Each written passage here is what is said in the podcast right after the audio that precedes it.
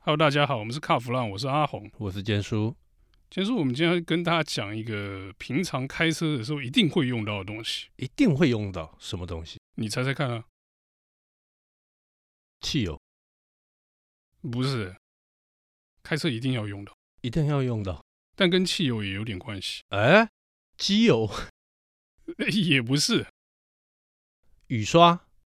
呃，并不是，但有点类似。啊我觉得我们再这样绕下去，坚叔可能会把车上零件都数一遍哦轮胎。对，我们这一次要讲就是轮胎啊。哦，黑色甜甜圈就是了哦哈。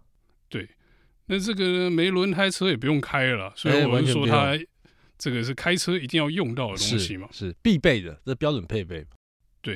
那可是呢，我觉得很多人都忽略轮胎这个东西哦，嗯，怎么说？因为平常你就装了就跑嘛，对不对？对，那你换轮胎周期又长，是你看像我大概两年到三年才一换。那差有不些多人如果用更耐用的轮胎的话，搞不好寿命还更长一点。是所以大家很容易就会忽略轮胎的重要性哦。是。那轮胎到底有什么重要性？啊阿红，这个攸关你开车的安全跟舒适哦。嗯，然后呢，你开车省不省油呢，也看轮胎的表现到底好不好。所以你刚才说这个汽油的时候说，哎，有点关系嘛。哦，OK，没错。那你知道我个人呢、个人在使用轮胎哦，我后来发现说，这个会随着年龄，你知道吗？轮胎跟年龄没关系啊，轮胎用久了就会磨损，不跟不不不会不不老化。这跟年轮胎龄也没有关更，年期，你知道吗这跟心境有关。 ？OK，不过为什么说跟心境有关？我觉得我们后面再来聊这个话题。你前面要先跟大家讲一些什么是正经的还是不正经的，那先当讲。当然是震惊的啊。好，那我们就来看看你正经的要讲什么。好来给你开头。我觉得很多人哦，他在选轮胎的时候，他总会啊，当然品牌是一个，那很多人会觉得说，哎呀，反正一颗轮胎我就这样子用，他也不会去注意到所谓的胎沟到底还够不够，够不够那个标准，你知道吗？你说是磨损的部分，对，其实它胎沟过浅的话，那很危险的。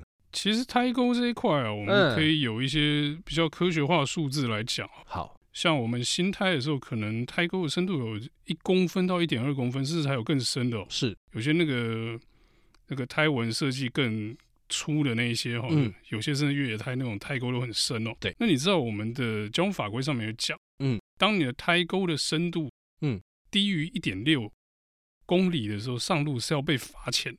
对，因为那个几乎就类似光头胎，你知道吗。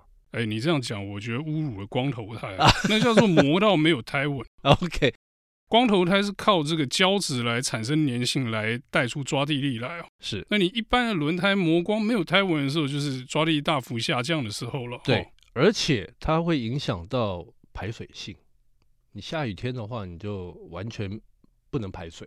因为胎纹哈，嗯，大家都觉得说，哎，胎纹是看帅。对，那、其实也不然了、嗯，胎纹第一个就是排水嘛，刚才对你有讲到，然后对另外一个就是那个胎纹的设计呢，也有关于这个轮胎的，例如说噪音啊，还有这个抓地力的强弱，所是。以胎纹其实很多学问在里面啊。像刚刚阿红提到那个胎块的部分，哎，我发现哦，年轻的时候，好，我要讲一下刚刚这个跟心境的问题有关。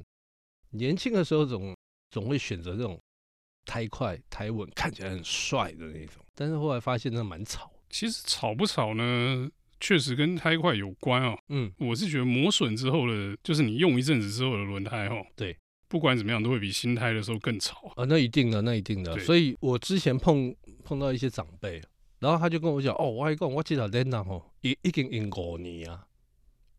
然后我听到大大吃一惊，你知道？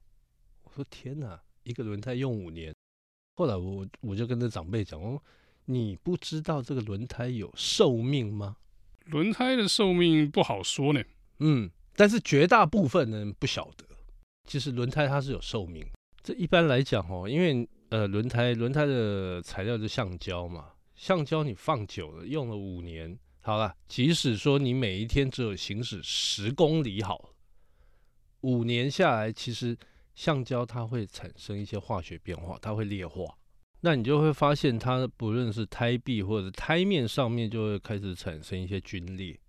哎，这个这这很危险呢。其实轮胎老化之后啊，你你刚刚讲说有裂痕嘛，嗯，那裂痕接下来发展什么？就变成表面就一块一块的脱落哦。对，你在开的时候不知道的状况下脱落，你的抓地就会开始变化。那是通常呢，你的轮胎就是像你刚刚讲了，用了五年还没换哦。嗯，那这个皲裂跟脱落有可能是在你行驶中突然就发生了，对它不会是突然出现慢慢恶化，有可能突然就烂掉。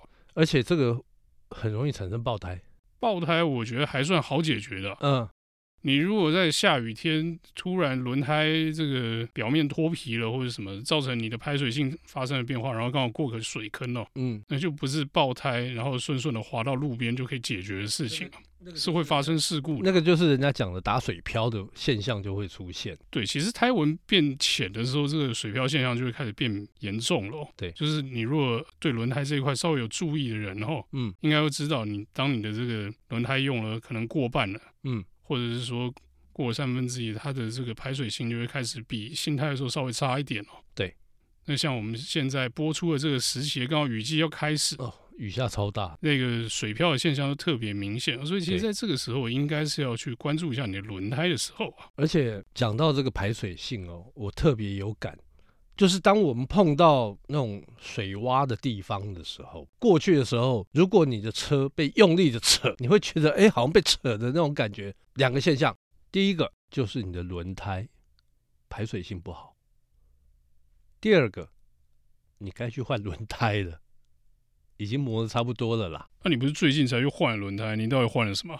哦，说到换轮胎，那个其实不瞒你说啦，诶，因为我现在开的是日系车，所以用的轮胎还是日系的轮胎，普利司通。之前开欧洲车的时候就用的是米其林，很很有趣哈。不有趣啊，不有趣这只吗是一种偏执 而已啊。为什么我会选择普利司通？你知道，像我之前呃原厂车的配胎是 S 零零一 Potenza S 零零一，那它强调就是那种操控嘛，性能胎。但是呢，那个胎其实说真的，这种所谓的性能胎哦，刚开的时候你都会很爽，你会觉得哦，这个就后悔，过弯也好，排水性也好，这个凉屌屌这样子。但是它的寿命比较短，倒也还好吧，有差很多吗？不是啊、因为我有一阵子在肖配山路，你知道，呃，说真的，我觉得这不是轮胎问题，是嗯人的问的题。问题，好好开是法是的是问题又是我的问题。就后来我发现，哦，怎么越来越吵，越来越吵。那后来，后来我就换了这个 R 一零零三，一样 Potenza 系列，而且我跟你讲，Potenza 零零三、R 一零零三，我还一次哦，哎，应该是说我连续两次都换这个胎，因为我发现这个胎哦很有趣，哎，有点舒适，有点安静，但是操控性不失，而且它排水性很好。嗯那其实这胎可以用啊，那那你这次又换了什么？但是没有继呢续用嘞。但是你知道，一开头我不是讲说这个心境的问题，对不对？对呃对，换胎会随着心境做改变， 因为年纪越大哦，你就希望那个轮胎就开车啦，开车比较舒服，比较安静一点啊。之前因为比较年轻嘛，啊，或者是说想说自己还年轻，所以还可以忍受那些那些声音。后来发现哦，不行，我要找一个比较安静一点、舒适一点的轮胎。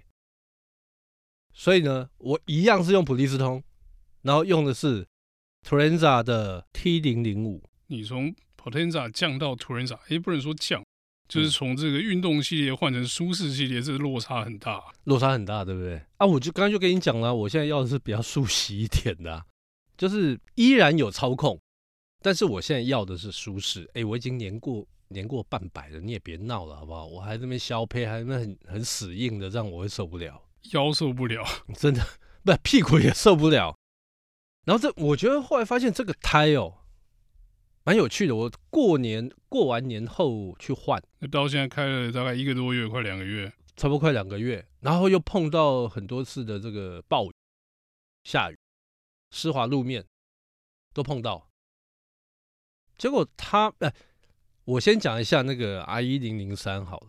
哦，因为 R 一零三，很多人在问我说啊，你为什么没有换它的后继胎 R 一零零四？我说我现在要的是速吸啊，因为零零三它有一个我比较不能接受的地方，它是一个好胎，但是我不能接受就是说，当它下雨的时候，其实声音蛮大的，而且它是偏湿地草吗？稍稍微稍微偏硬一点，那我会觉得哦，这动我现在还屌，你知道吗？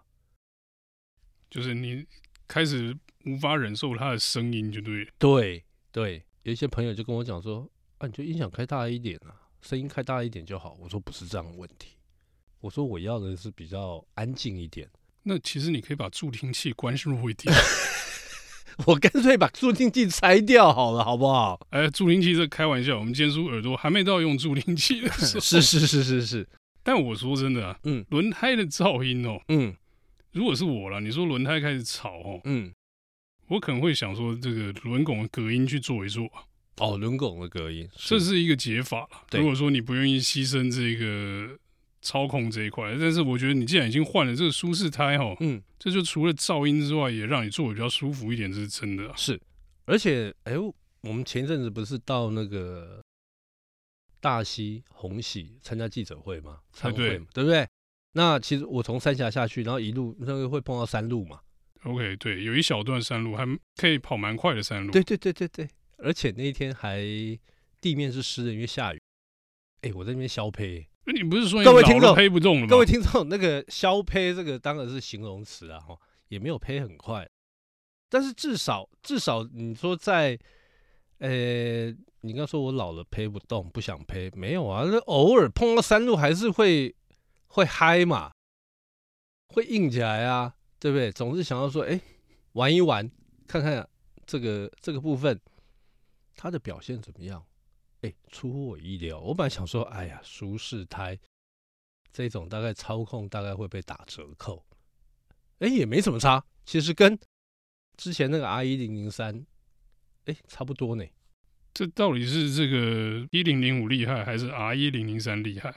我觉得这两个被你这样讲说差不多，其嗯中有一个都是要哭的啦。对，但是 T 零零五像，呃，它就比较适合你说像欧系的，像呃双 B 啦，他们这些车子其实很多很多人有去装这个胎。那我知道很多欧系车主他会坚持说啊，我一定要用康体，要用米其林，可是我个销啊，你如果从这个价格方面来讲，普利司通，我觉得在价格上面，你遇到 c o n t i n 跟是跟米其林的时候啊， CP 值变很高呢。其实变很高啊。对，嗯，依我让使用上来讲的话，它排水性也很好。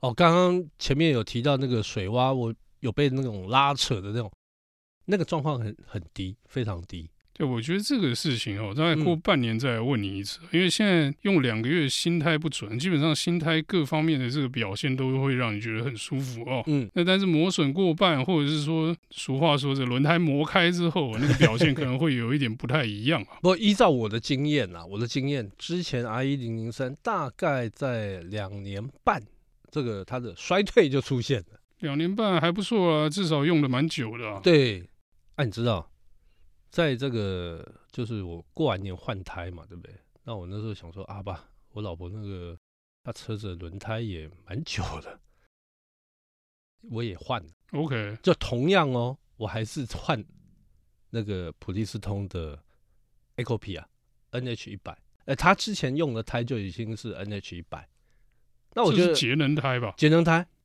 啊，好用啊，这个胎好用，那排水性也不差。哦，按、你说那个噪音啊，各方面其实它算算蛮安静、蛮舒服的。那为什么会去换胎？就是因为我老婆开一开，有一天突然跟我讲说：“哎，我的车哦，那个开起来感觉到蛮吵的，有点硬、啊。”嗯，有点硬。哦，后来我想一想，对，那个轮胎四年没换。这老婆的车就随便就对了，四年轮胎不换，拆下来还有肉吗？应该没了吧？有有有，还有肉，因为它很少开，它很少开。结果我想想，嗯，好，那就顺便换一换。那其实对我来讲啦，我我觉得它，你说它之前这样用了四年，我觉得还还可以，但是稍微有点硬。好、这个这个这个我必须承认。那换了新胎之后，当然感觉就完全不一样。那我觉得 Eco P R 真的很适合女孩子使用，或者是说那种妈妈接小孩啦、短途的了那种小型车，你如果讲求那种经济型的，如果说预算有限的话，这个胎还不错了，还不错所以用。它是不贵的轮胎，它不。贵轮胎，不贵轮胎，可是我记得节能胎就是 Ecopia 这个系列，我记得它一开始是比最就是同级的这个舒适型的轮胎是稍微贵一点。稍微贵一点点。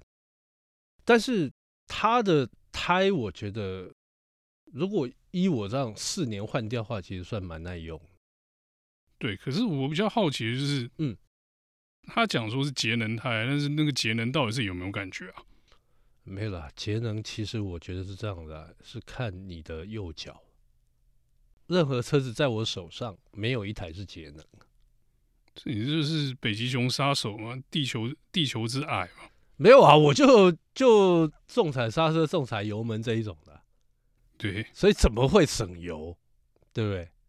这不是啊？那你这样干嘛装节能胎呢？是这个哈、使用方法跟这个产品的哎属性搭不起来，没有啦，不 过发挥不出它不最过好如的效果果。如果在市区，好，在市区那种那种那种一一般市区的话，其实你说有没有省油，我没有去算，但是它变得比较安静，它算是蛮安静的胎了，而且排水性，我刚才讲了嘛，排水性也不差啊，啊这样就好啦，不然你要要求什么？既然讲节能胎的心得，不是应该就是说， 哎、我们这个为地球节省排放了多少二氧化碳、啊，多种了几棵树出来嘛，对不对？这一定要问的没啊。有，所以这个是我的错啊，这是个人的错啊。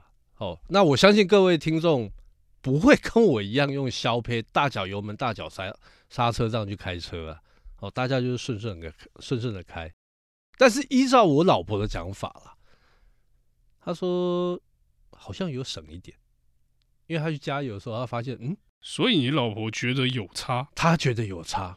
哎、这就是蛮重要了。啊就是你也说了嘛，那台车就是你老婆的车嘛。对。那既然她用起来，她觉得这个加油之后，这个跑的里程多一点嘛，对不对？稍每微一桶多一油稍点，微稍微跑多一一点点，对，那就代表有一点效果在嘛。有。而且而且她说，嗯，感觉上刹车的距离也比较短一点。刹车距离比较短，我还是像刚才一样的讲法，我觉得应该是新胎的时候表现都普对遍比旧胎好，所以没你有啊会很有感。啊，另外一个是个人使用的 开车的方法啦，因为我老婆开车慢嘛，所以你如果问我接下来还会再换什么胎，我说实在的，我应该还是会用普利司通的胎，因为嗯用的很习惯。 OK，、嗯就是其实轮胎这种东西是这样，就是你用久了，你习惯了这个品牌特性，或是同一个系列的轮胎特性的时候，你习惯了你就不会太想换了。对，好，那我们这集有关轮胎的内容呢，就到这边告一段落。不过我们呢，还是提醒一下听众朋友，啊就是趁着这个机会哦，雨季要开始，大家记得检查一下自己轮胎胎纹够不够，胎压保不保哦。